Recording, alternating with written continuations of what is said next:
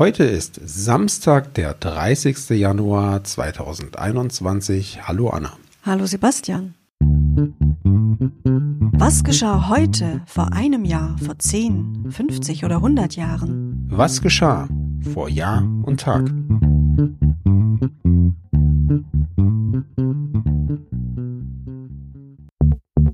Vor einem Jahr. Um die Ausbreitung des Coronavirus einzudämmen, ruft die WHO am 30. Januar 2020 den internationalen Gesundheitsnotstand aus. Vor zehn Jahren.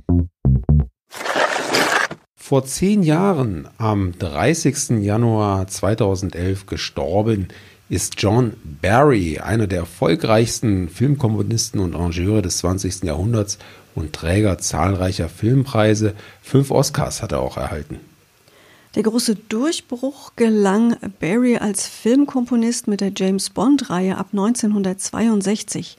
Noch einmal schoss in den späten 90er Jahren die Coverversion von On Her Majesty's Secret Service in die Charts, dieses Mal als Coverversion von den Propellerheads. Und geboren wurde John Barry am 3. November 1933 in York in England.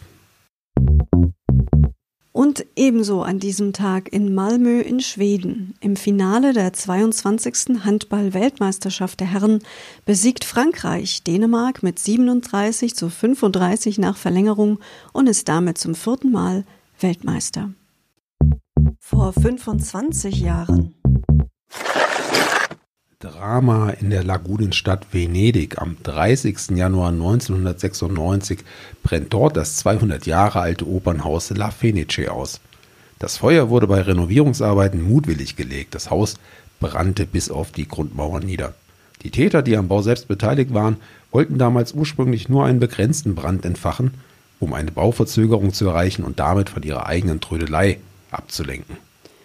Die umliegenden Kanäle waren aber wegen Reinigungsarbeiten trockengelegt, sodass die Feuerwehr Probleme hatte, Löschwasser zu organisieren.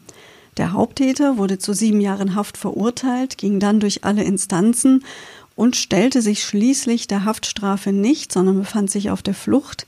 Im Mai 2007 wurde er von Mexiko an Italien ausgeliefert.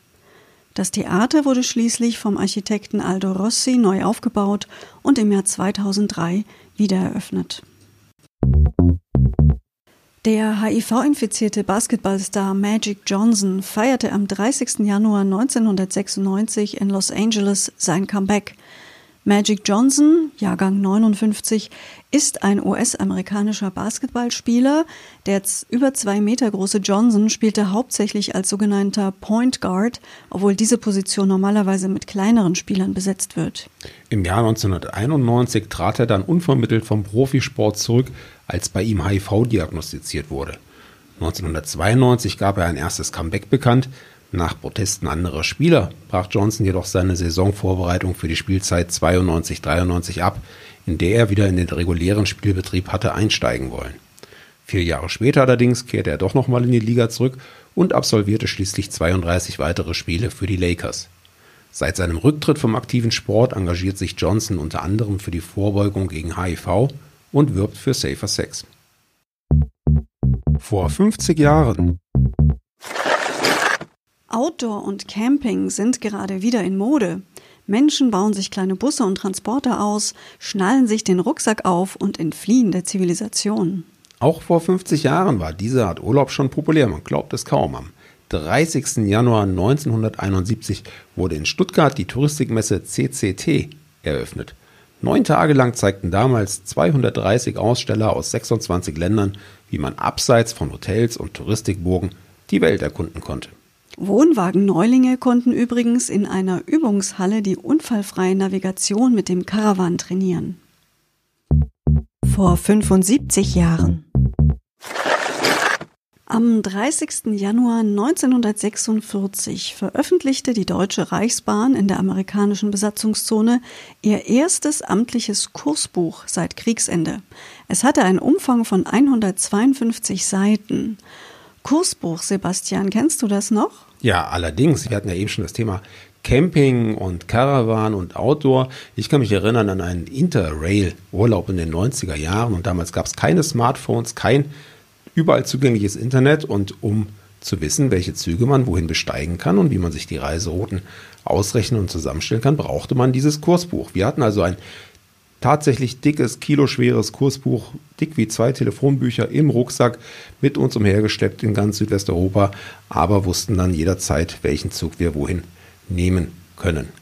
Für die jüngeren Hörerinnen und Hörer müssten wir jetzt fast noch erläutern, was ein Telefonbuch ist, aber das machen wir in anderen Sendungen. Das ist eine neue Geschichte. Seid gespannt. Auch dazu finden wir sicherlich nochmal einen passenden Termin.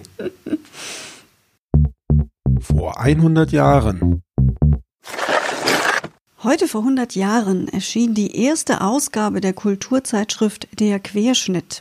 Gegründet hatte diese der Galerist Alfred Flechtheim als Mitteilungsblatt seiner Galerie. Zunächst erzielte es Auflagen von 500 bis 700 Stück. Mitte der 20er Jahre erschien es als Vierteljahresschrift im Ulsteinhaus und hatte Auflagen um die 10.000. Zur Glanzzeit 1928-29 waren es sogar 20.000 Exemplare. Der Querschnitt fungierte als Zeitgeistmagazin, in dem die moderne Literatur mit Texten von Hemingway oder Proust und Kunst ebenso ihren Platz fanden wie künstlerische Aktfotos und Bilder von Sportlern und Künstlern.